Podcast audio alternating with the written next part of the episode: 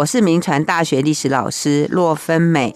我今天要在节目中跟各位听众分享的主题是福尔摩沙与张力之地。哎，这题目很怪哈，没有，因为我们常讲说台湾有一个名字，美丽的名字叫 Formosa，就台湾是美丽之岛。可是你知道吗？在清朝的时候，在日本统治台湾的时候，他们都曾经把台湾说是张力之地。哦，就是来台湾就很容易生病，甚至日本还给台湾一个名称叫“鬼界之岛”啊，鬼，然后是界限的界，鬼界之岛，这名称真的不好听啊。那到底台湾是 Formosa 还是是张力之地、鬼界之岛呢？那我今天就想就这个题目呢，来跟各位听众们聊一聊哦。那我们知道说，在十六世纪初期，那欧洲人就来了啊，那他们就称台湾为 Formosa。那台湾是用这个名字登上国际舞台。可是我刚刚讲，到了十七世纪末，那清朝把台湾纳入版图，那来的汉人从十七一直到十九世纪，甚至在十九世纪末，这个担任当时的福建台湾巡抚的刘铭传也称台湾为张力之地，然后割让给日本初期，日本甚至称台湾，我刚讲的叫鬼界之岛，一定要把它驯化了，要把它改造了，才能在这里居住。那到底张力之地是什么呢？那我们就先来说文解字一下哦。那“张”这个字、哦，它原来是写作障碍的那个“障”，就是有阻碍的意思啊、哦。我们知道“张”就是一个病的那个边，然后一个文章的“章”嘛哦。那它原来是写成障碍的“障”哦，就是有阻碍的意思。那是指说在一种湿热的山林间生成的气体。他们称它叫瘴气啊。那在秦汉以前呢，大概整个中原的这些民族哦，他们就对南方的认识很少，但但是他们就会觉得南方这个地方好像不太适合人居住，特别是在东汉的时候，因为东汉的这些皇帝他们出征啊，出兵南方，然后就会因为呃气候的关系就被阻挡。所以他们就认为南方有一种那种有害人家的这种气体的这种观念。那到南北朝时期哦，这个“瘴”这个字就出现，因为原来没有“瘴癘”这个病字边的这个“瘴”字，原来是没有。到南北朝的时候才有这个字哦。那唐朝的时候，这种南方的一种有害的气体开始就被称为瘴气，所以我们称为瘴癘之地的这个瘴气是到。唐朝的时候才开始，那司马迁呢，在他的《史记》里面就已经有提到了哈。他说南方的这种瘴气啊，会让人家生病，甚至是会死亡啊。那按照中国传统的这个方位观念，我们知道说中国人喜欢中哦，中国人觉得中是最好。那风土也最好，是文明的人居住啊，所以东西南北这这四方都是边缘，都是蛮夷，所谓的蛮夷戎狄的这些野蛮人居住。那所以南方当然就属于蛮夷之邦，也是张力之地啊，是中原民族对南方产生一种畏惧啊，甚至呢有一种偏见。甚至觉得住在南方的人都是比较野蛮哦，就是有这种族群的歧视。那我们知道，如果从整个中国历史来看哦，中国历史的发展，它从北方就是黄河流域开始，要发展到长江流域，哎，这个当中总共花了一千年的时间呢。这个从现在交通这么方便来来看，会觉得这个距离也不算太远。可是为什么会需要到一千年的时间？其实就是被这个张力之气所阻碍。那我们知道，如果从呃这个生物学来看的话啊，你在那种很冷的这种。这种冬天的那种，就是中国的北方气候比较干冷嘛，哦，那在那样的气候底下，这种许多的这种细菌呐，就比较难生存。可是相对来讲，南方哦，气候比较温暖又潮湿，病菌比较多，传染病也比较多。所以通常如果习惯北方气候的民族，一到南方都会产生适应上的困难。哦，这就是为什么中国历史从北方发展到南方要花这么长时间的原因。不过中原人士他们是相信啊，他们觉得这个所谓张力之气啊，是会随着这个汉人的居住开拓，然后就会逐步的退缩。所以在这个中国历史一直到十七世纪，他们就觉得张力之地哦，已经从这个呃，就是一直退。就从长江流域，甚至已经退到，就是还有到十七世纪初还存在有张力之气的地方，大概就是在中国边缘的云南啦、广西啦、广东啦、贵州啊，甚至像福建啊等等的这些省份里面，大概还存在有。这是从整个中国历史来，我们来理解一下这个所谓中国人。对这个张力之地的一种观念，所以不是纯粹指台湾呐，而是在中国大陆整个南方，就是被北方的中原人士认定就是所谓的张力之地啊。那在中国的观念是这样，那西方人呢？西方人其实也没有比较高明哦。即使到了十七世纪的时候啊，有一个英国的医生叫做西丁汉。他就提出这个瘴气说，他认为所谓这种瘴气啊，就是属于认为就是一种肮脏的土壤或者是水所散发出来的一种污浊的气体，然后这种污浊的气体就会产生，就会让人生病。然后到十九世纪末啊，他们就把这个张力之气而产生的这种病症。然后觉得跟疟疾还有伤寒很类似，所以他们觉得所谓的因为胀气而生的病，这种所谓胀病，就是一种恶性的疟疾。那我们现在听到疟疾，我们会很直接的想说，哦，对，这是蚊子引起的，这是现代人的观念，这是医学发达之后，就是一直到十九世纪末，这个研究才被发现，以前根本不知道蚊子是这个。这个疟疾的媒介不知道，以为疟疾是由这种所谓瘴气、这种脏空气所引起的。那到十九世纪之后啊，最早是在一八八零年，有一个法国的军医叫做莱弗兰，他就发现了这个疟原虫，然后他就确定说，这个疟疾的病原体啊。就是一种寄生在人的这个身体里面红血球的一种原虫啊，就先发现了，就是说引致疟疾的是一种疟原虫。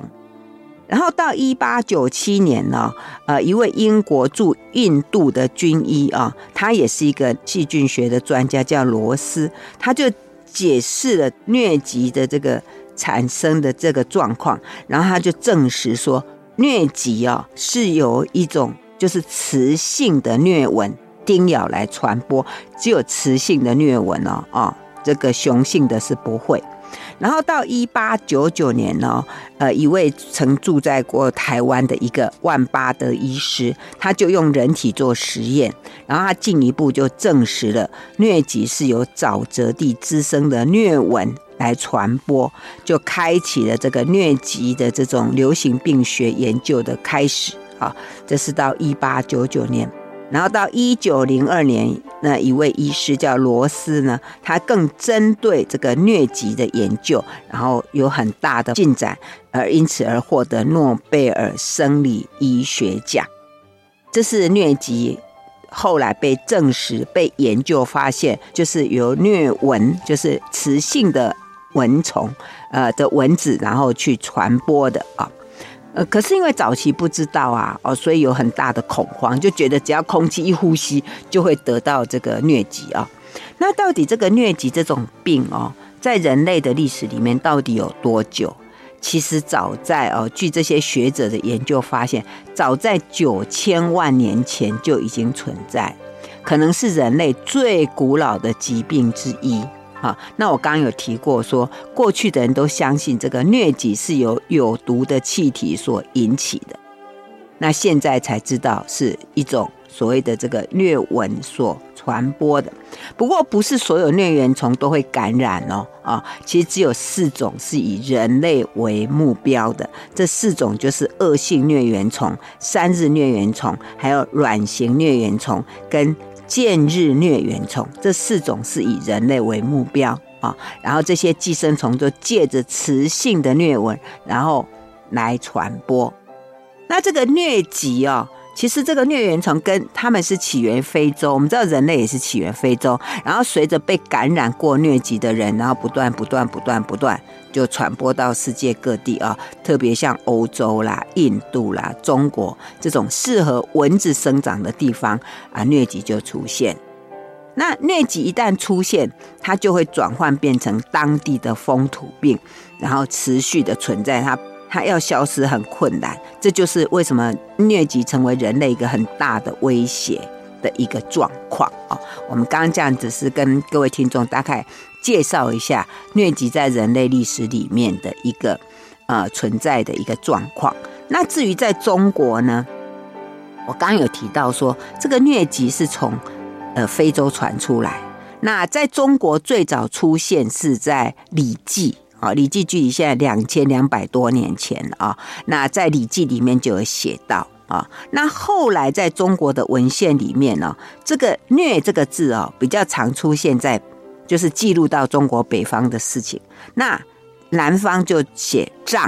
”。哦，所以可能就是说，疟疾是在中国的北方，那瘴是在中国的南方。哎，可是我刚刚不讲说，这个疟疾应该是在比较温热或者潮湿的地方吗？啊、那为什么会出现在中国北方呢？其实据考古的发现，哈，古代中国的北方的气温是非常的温暖，还有潮湿的。好，这是气候的变迁嘛？好，所以是适合疟疾存在的环境。然后随着气候的变化啊，那北部越来越冷，那疟疾就跟着跟着往南方走啊，这就是疟疾。那至于南方的这个瘴呢，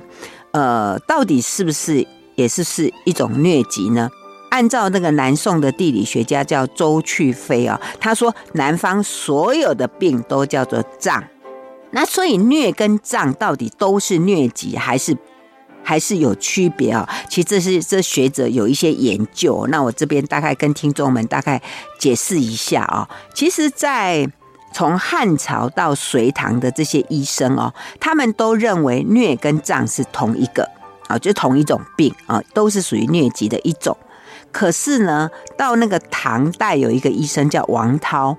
他有写一本叫《外台秘药方》，里面他就开始去区别说，哎，没有治疗疟是一种病，治疗瘴是一种病。然后明代有一个很著名的那个医师叫李时珍哦，他有写过那个《本草纲目》，他在他的书里面呢，他就把瘴气跟疟疾分开叙述，他说这两个是不同的病。然后到清朝的医生呢，他们也是在不管理论上或者是在开药上面。都是把这两个病把它区别。那我为什么要做这些解释？就是说，因为我们通常会把这这个这个病把它混淆，甚至很多人就觉得说，哇，譬如说这个你往移到南方，甚至早期移到台湾，那就是因为水土不服。那水土不服的病就是瘴癘之气所引起的啊。那这个清代的医师叫余震，他说不是。他说：“这跟水土不服是没关系啊，它其实一种疾病啊，等等。所以张力之气，不过严严格上讲起来，这些这些病啊，因为以前人医学不是那么常识，不是那么丰富啦，他们哪搞得清楚？反正身体不舒服，哪知道是什么病什么病引起的，不太知道。总之就是说，所有风土病的总称都被称为所谓张力啊，就是瘴疠之病，就是这样。好，那。”因为讲到说这个瘴疠之病哦，是随着这个蚊子叮咬。那我们知道蚊子最适合、最喜欢住在有水的地方，对不对？所以有一种可能就是说，因为我们汉人哦是吃稻米、水稻，那种这个水稻啊，他这个农夫啊，长期都会泡在这个水田里面。那可能是这样哦，就随着这个水稻的的这个。广泛的种植，那这个农夫泡在水里面的时间多，然后也因为那样的环境适合蚊子增长，所以疟蚊、疟疾就跟着这样，然后从北方，然后慢慢、慢慢、慢慢传到南方。所以也许这个疟疾，我刚刚讲它原来是在非洲，然后就随着人类迁徙，然后来到了这些适合它生长。那以中国来讲，就现在中国的北方。而中国的北方呢，开始往南迁徙的时候，随着这个水稻、稻米的往南迁徙，这个疟疾就慢慢慢慢传到南方。所以不能说，呃，他们到南方感受到张力之气，就觉得是南方气候不好，是南方的天气不好，可能根本就是这些汉人移过来的，对不对？好，那接下来就到了我们台湾这个部分，Formosa 又是怎么变成汉人口中的瘴癘之地？我们知道台湾的天气啦，哦，台湾是在整个亚洲大陆棚的东南边缘，台湾横跨这个温热两带，那尤其这个南太平洋的低气压形成的这个西南气风，还有这个蒙古高原的高气压所形成的东北季风，就在台湾交汇，所以我们知道台湾在夏秋之际，就常常是南太平洋上形成的这个台风必经之地，那尤其台湾的。台湾岛的中央，它是南北走向的这个高山峻岭，它会阻挡到这个东北还有这个西南的气流，就会形成丰沛的雨量。那这种地理位置跟地形，就让台湾又炎热又潮湿。那在这种气候底下呢，很容易产生各种风土病。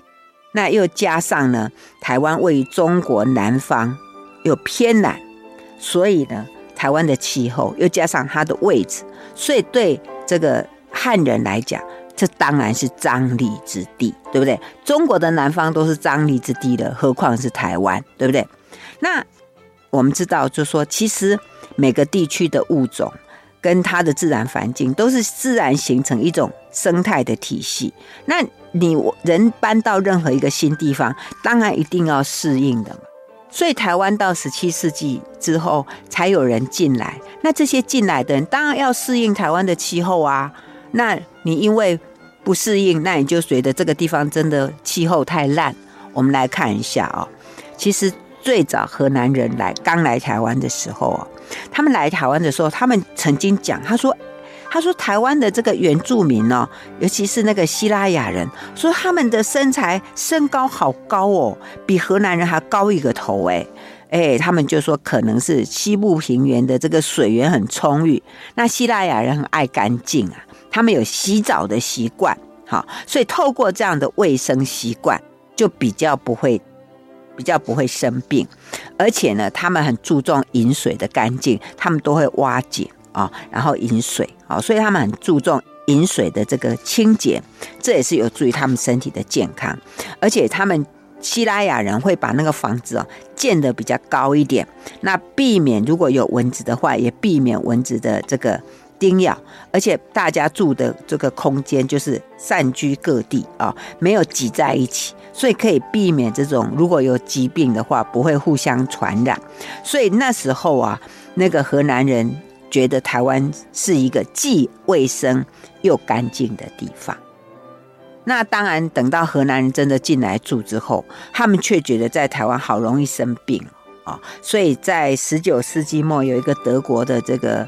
史学家，他就写了一本叫《台湾岛史》，他上面就用了当初荷兰人所记录的一些文献，他就说：“嗯，荷兰人在台湾哦，好像。”生活就是住的时候，身体都不太健康，尤其是那些传教士哦，所以他就讲一句话说：台湾是个不适宜居住的美丽岛啊。呃，说虽然是火魔撒但是不太适合人民居住，所以可以证明说，荷兰人来台湾也有不适应台湾气候的状况啊。然后到十九世纪末。在台湾南部传教的荷兰籍牧师叫甘维林，在他的著作底下哦，他也写到说，当时这个荷兰人呐，啊就是就是在他的著作里面，他就描述台湾早期河南人来台湾的状况。他就说，哎，在那些河南人记录里面，都有提到说有在这里有疟疾啊，还有麻疹等等流行病啊，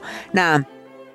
那时候河南人当然他们有派医生跟着过来，好，那来这边那他们就是有医生可以帮他们看病啊，但是因为还是不适应啊，或者是就是被这些台湾的这个风土病感染，所以很多传教士就生病死掉。所以我们可以讲说，台湾的瘴疠应该是风土病的总称，因为虽然有讲说什么疟疾啊，什么这样的名称，可能不完全是针对那种病吧，而是说，哎，他们在台湾，然后就生病，然后就就有人就死掉，然后他们就会总括说，哦，他们是生的一种呃疟疾。呃，其实那个疟疾并不等于真的是所谓疟疾，它可能是一个风土病吧，啊、所以这个里就是可以让我们知道说，哎，早期的人哈、哦，他们来到台湾的确都会有这种不适应。那因为不适应，或者是说人的身体都这样嘛，你对这个一些疾病你没有你没有抵抗力，那你当然就很容易生病。你要住一段时间之后，你。抵抗抗体增加了，当然就好了。所以他们因为来这样子，所以他们就觉得台湾哪里有好，根本是张力之地。好，我们先谈到这里，休息一下，待会儿再回来酒吧讲堂。欢迎回到九八新闻台酒吧讲堂，我是洛芬美。我今天在节目跟各位听众分享的是从福尔摩沙到瘴癘之地啊。那我刚刚说这个台湾从以福尔摩沙美丽之岛的名字登上国际舞台，可是等到荷兰人进来住以后，特别是汉人进来之后。呃，都觉得哦，来这里好容易生病哦，都觉得台湾根本是瘴癘之地啊，是一个容易让人家生病的地方。那所谓瘴癘到底是什么？哈，呃，我刚刚前面有讲说，就说这个因为以前人这个医学不是那么发达，而且大家也没有特别的研究出来，所以呢，他们就会有一种统称呐，哦，所以。严格上讲起来，我们要厘清一下。所以“瘴癘”这两个字，它其实可以算是所有风土病。所以风土病就是说，你到这里就很容易生病了，这种叫做风土病了哦。那这种就是风土病的总称。反正你不舒服，就说啊，我得这个所谓瘴癘之病这样。那其中这个瘴癘之病是不是等于就是疟疾呢？呃，应该讲是其中的一种。那当然有。可能啦，哦，有可能。那也可以有人讲说，这个疟疾是台湾最主要的风土病，也是在医学发达之前死亡的一个重要的原因啊。那不过真正开始有疟疾的这个记录，正式记录，其实是一直到一八七四年的牡丹社事件之后，才有确认当事人感染的的确叫做疟疾。好，那。台湾的疟疾到底是原生种还是说外来种？我刚刚不是讲说疟疾是产生在非洲吗？然后从非洲再传播到世界各地去啊，呃，所以疟疾是透过这种疟原虫，然后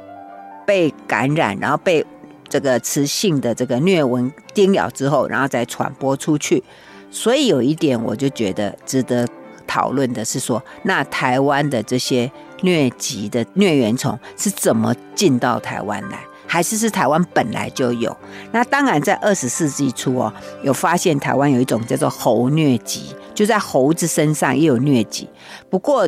那个感染的的这个病例比较少。那最早的那四种其实都不是台湾的原生种，所以显然是跟着就是来台湾的人所带进来。正像我前面讲说，从中国的北方带到中国南方，然后是不是再从这样子带进来，或者是从欧洲人身上带进来？哦，这其实都有可能啊。那我先来讲一下当时大家对台湾的一种害怕程度啊，来说给大家听一下。其实从郑成功的时候，那他带军队进入台湾啊，那当时来的这些军人就七八成就是都。都说水土不服，然后就死掉啊！而且我们知道，郑成功来台湾，也这个把荷兰人赶走之后，呃，不久他自己也死掉。就有这个学者戴宝春就认为，郑成功就是感染这个所谓的疟疾啊，来死掉。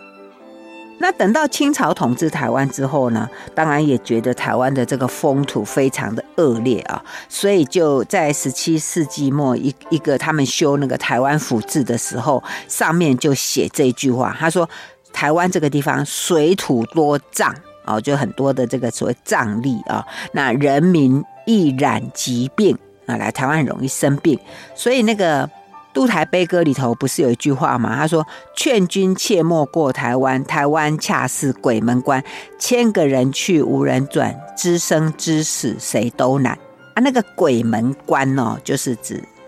就是说来台湾很容易死掉。不过在中国历史上哦，被称为鬼门关的地方很多啦，其实不只是台湾。最早被称为鬼门关的地方是在唐朝的时候，就是往这个交趾，就是往越南那个地方，他们认为那个地方叫做鬼门关，就是到那边也是有瘴疠之气，很容易死掉啊、所以后来他们来台湾，也把台湾称为叫鬼门关。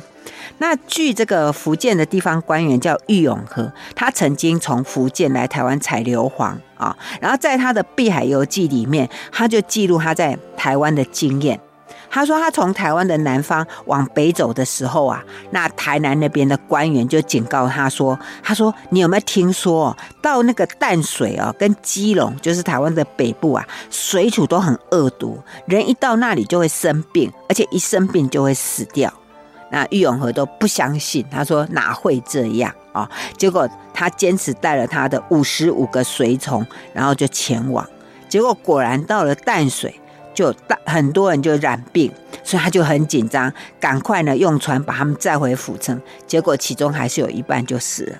那或许是因为他在这个台湾的旅行里面，哇，跟这个疾病接触太直接，而且太频繁，所以他就非常的害怕，他就变成觉得哇，根本就是有鬼怪哦。甚至在他的这个书里面，他还说他在把大白天还撞到鬼耶，他在那个。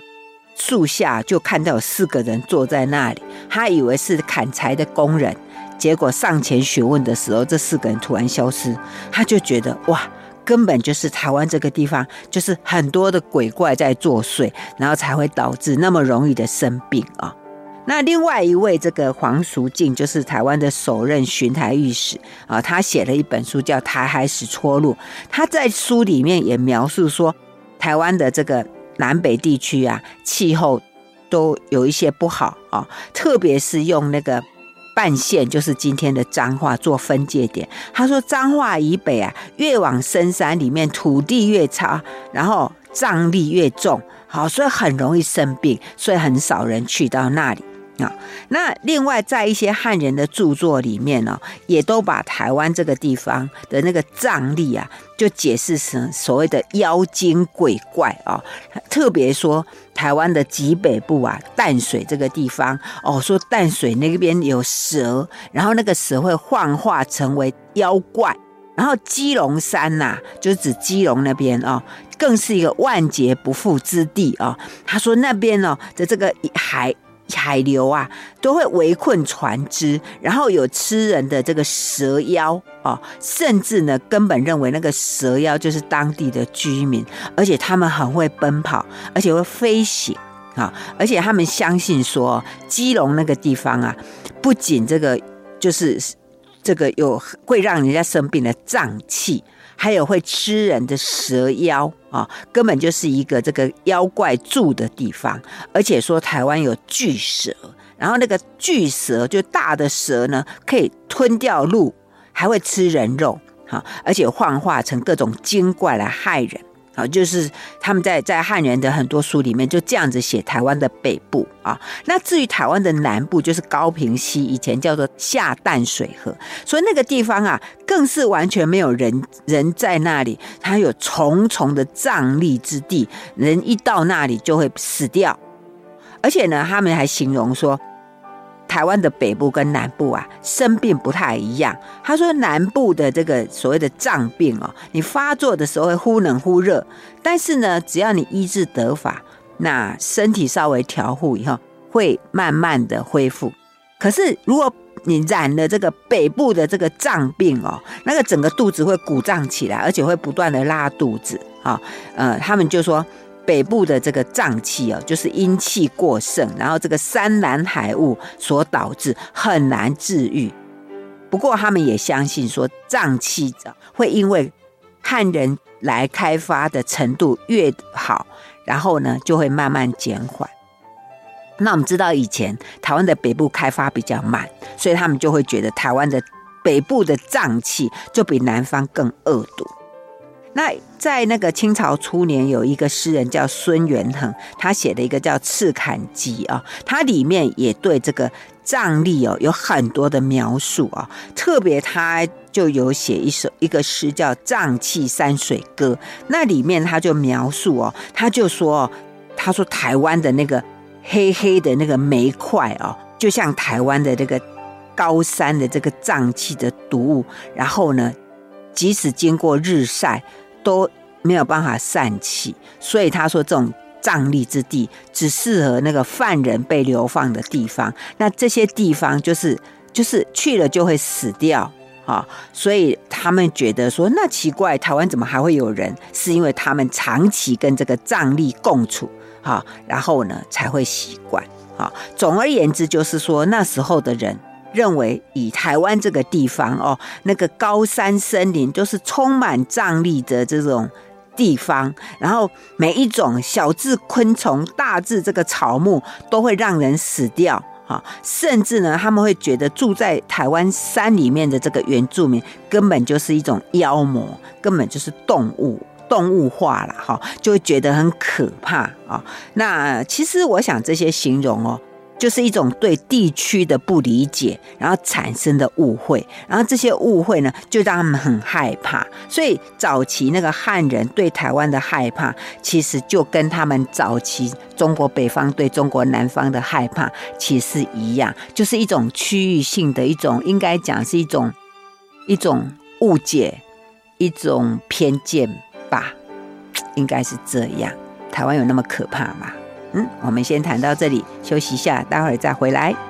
欢迎回到九八新闻台九八讲堂，我是洛芬美。我今天在节目跟各位听众分享的主题是福尔摩沙与瘴癘之地哦。那台湾以前原来以福尔摩沙这个名字登上国际舞台，可是到后来。在汉人的笔下，甚至到后来日本人来居住，都觉得台湾是一个很可怕的地方，所谓的瘴癘之地啊。所以我刚刚在前面的节目里面也讨论到了，说他们当时如何的形容台湾。所以你知道吗？清朝要派官来台湾，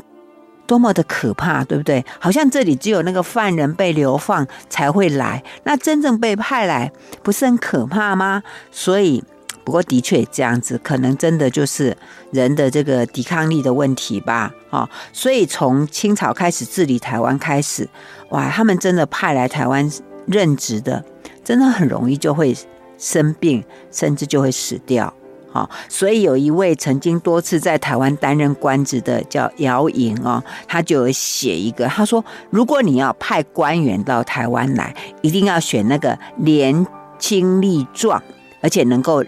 堪这个耐这个张力之地的人，哈，才可以来，就身体要够强壮。啊。因为来台湾既有风涛之险，就是你要渡过黑水沟，而且来台湾以后又要要忍受这个瘴疠之气，所以很多官员都觉得很害怕，所以才会用轮调的嘛。所以他们当时就是说三年轮一次，可是通常没有到三年了，大概两年多就回去了啊。所以台湾是一个大家不敢来也不想来的地方。哎，可是倒是有一些官吏哦，我们之前有以前节目有谈过，就是有些人喜欢来，哎，为什么？因为来台湾这边天高皇帝远啊，那他们来这边调剂一下。什么叫调剂呢？就是来这边可以 A 一点好处，哎，可能 A 点钱之后回去，哎，就就可以。荣华富贵一辈子嘛，哈。那不过也因为这样，就是来的人心态都不太健康，所以造成在台湾的这个地方，这个政治的风气就很坏啊。所以官逼民反的事件就层出不穷啊。所以就会有什么这个我们之前谈过的这个朱一贵事件啊、林爽文事件啊、戴草村事件啊这一类的事件发生啊。那当时呢，如果每次有一些事件发生，那清朝就派兵来。那这些派兵来的人，也经常会因为不适应台湾的气候、台湾的环境，然后就生病死掉啊。不过虽然有这么多不好的描述，可是我们看台湾的历史，哎，汉人还是前仆后继的过来，哎，他们怎么那么勇敢？不过最主要是汉人相信说，只要开发之后，这个张力之气就会自然消失。哈，所以你这里就造成了一个迷失。哈，所以学者简炯仁就指出，他说，如果张力之气是透过汉人的开发而能够消失的话，哎，这个就让这个汉人的开垦台湾变成一个合理化。而且呢，就变成说，哎，他们因为来台湾开发，你一定会侵占到原住民的土地。可是他们说，哎，我是来解决你们的张力之气呀，对不对？我是来让你的环境变好啊。这好像为就是剥夺原住民的土地找到一个很合理的理由哦。这样历史解释好像不太对。不过呢，我们可能可以想一下，哎，那台湾原住民是怎么适应这样的台湾的气候？哎，所以有人发现说，是不是跟原住民吃这个槟榔的习惯有关？我们之前有谈过槟榔这个问题嘛，对不对？那我们知道说过，就是说。这个原住民吃槟榔吃得很早，早在这个新石器时代就发现原住民有吃槟榔的习惯，所以汉人移民台湾之后啊，就看到台湾原住民很少染病，而且又看到他们吃槟榔，而且其实不止台湾呐，像福建、广东、云南、四川那些地方，哎，他们也有吃槟榔避瘴气的那种习俗，哎，啊，所以汉人就认为，哎，吃吃槟榔就可以止渴提神。而且呢，还可以去除瘴气啊，不错。所以我们知道槟榔就因此就流传到今天。那在清朝的时候，汉人也有吸鸦片，其实他们当时也是把吸鸦片当作是避这个瘴气的一些药品，因为那时候台湾医学不发达嘛，那怎么办？生病了，他们就吸吸鸦片，哦，就这样来解决啊。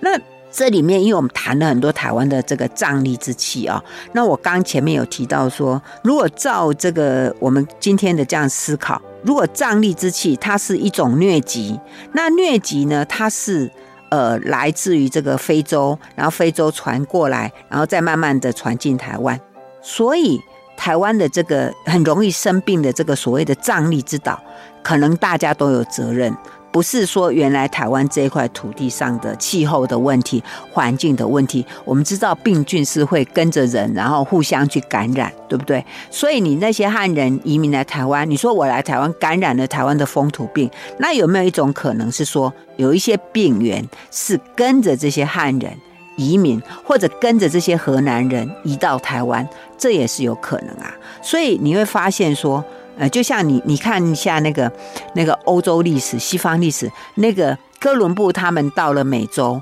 那美洲很多人就因为欧洲人带过的天花，然后就死掉了。对不对？那所以呢，这个欧洲大陆的这些病病菌也是移到美洲啊，那一样嘛，就是你要很多人移民到台湾来，那当然也会把病菌带过来啊。所以当时像郑成功，我刚刚前面讲说，他的军队到台湾，很多人死掉，可是也因为他们的军队来台湾，也让台湾很多的原住民生病死掉啊。所以应该来讲，就是说这个疾病是互相感染的哦，这是一个一个观念。另外呢，像那个汉人吴沙，他开垦宜兰的时候，哎，他们也说来以后，哎。这个他们有生病，可是很多原住民也因为他们来开垦，然后也感染了天花，然后就束手无策。那因为你你汉人过来，汉人的病汉人熟悉嘛，所以像吴沙他就去治疗原住民，所以原住民就觉得哇，吴沙根本是神啊，就去崇拜他。所以实际上那些病可能就是跟着这些汉人进来。那像有一个叫张达金的汉人，他去开垦台中丰原的时候，也是很多原住民。就得到瘟疫呀、然后张达金就哎用一些祖传的秘方，然后来救活他们啊。原住民也对他非常的崇敬啊，甚至还送六个原住民女子给他当妻子，还称他叫驸马爷。各位有没有想过，那些病可能也是这些汉人呃带过来啊？所以你知道这个疾病啊，它其实跟着这些个人的移动，然后互相来感染。所以如果你要说台湾是瘴癘之地，我觉得不公平，这样的解释不公平，因为台湾的气候是没错，它是比较湿热，它是有一些风土病，可是它原来的那个病菌数量或者种类可能没那么多，可是随着移民进来的人越来越多之后，然后整个台湾的这个环境里面，那你知道台湾还有一个问题，就是医疗设备非常的简陋。啊，早期清朝政府就是收复台湾之后，然后汉人一进来，可是都没有什么医生来台湾。那汉医不多，而且。加上他们就相信说，这些生病根本是这个什么什么什么什么这个鬼怪啊什么引起的，所以你知道吗？台湾人就会去问神啊，找偏方啊，甚至找一些巫术啊，或者就是道士啊的这种民俗疗法，甚至台湾很多的祭拜啊，像拜王爷啊，什么什么，到现在都还有这个烧烧王船的这些这些习俗。就是因为台湾早期的这个环境，然后加上医疗的设备又不好啊，才造成这样的一些问题啊。所以你说台湾是这个张力之地，当然，呃，有台湾环境的因素，还有移民进来的这些因素，再更重要就是台湾没有适当的医疗，所以导致大家生病了不知道怎么办，那就去求神问卜，所以才造成我们现在台湾的这种这种寺庙的。这么多，即使一直到今天的台湾，还是很多人他们生病了，可能不找医生，他们可能去找这些民俗的疗法啊，这可能是我们可以来理解的。那有关张力之地呢？呃，我想我们今天就先介绍到这里，谢谢收听酒吧讲堂，再见喽。